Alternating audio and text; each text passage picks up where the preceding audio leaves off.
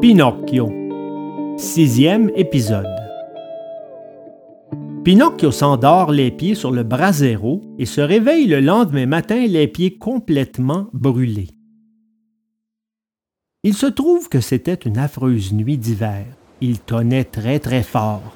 Il y avait tant d'éclairs qu'on aurait dit que le ciel prenait feu, et un mauvais vent froid et éreintant qui sifflait rageusement et soulevait un immense nuage de poussière faisait gémir et craquer tous les arbres de la campagne.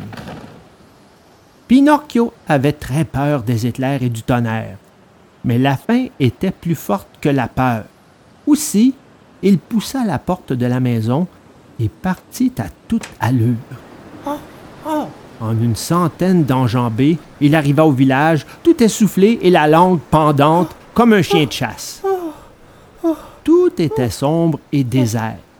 Les magasins étaient fermés, les portes des maisons fermées, les fenêtres fermées. Il n'y avait même pas un chien dans les rues. On aurait cru le pays des morts.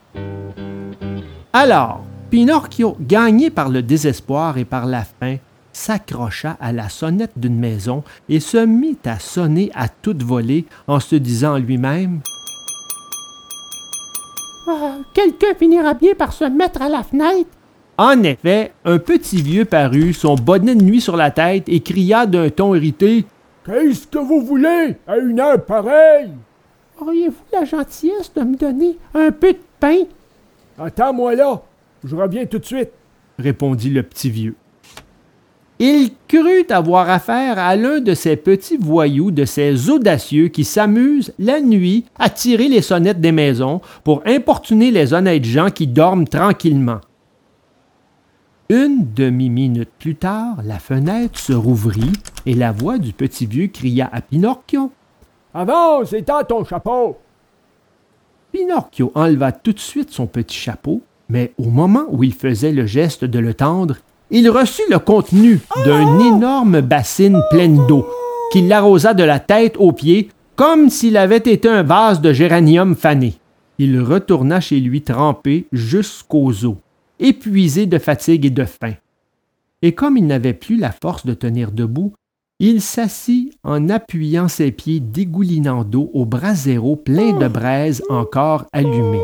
Il s'endormit ainsi, et pendant qu'il dormait, ses pieds, ses pieds de bois, prirent peu et peu à peu se carbonisèrent et tombèrent en centre. Et Pinocchio continuait à dormir et à ronfler, comme si ses pieds avaient appartenu à quelqu'un d'autre.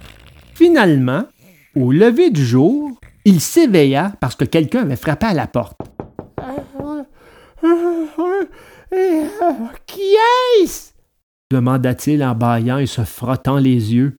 C'est moi! Répondit une voix. Cette voix était celle de Geppetto.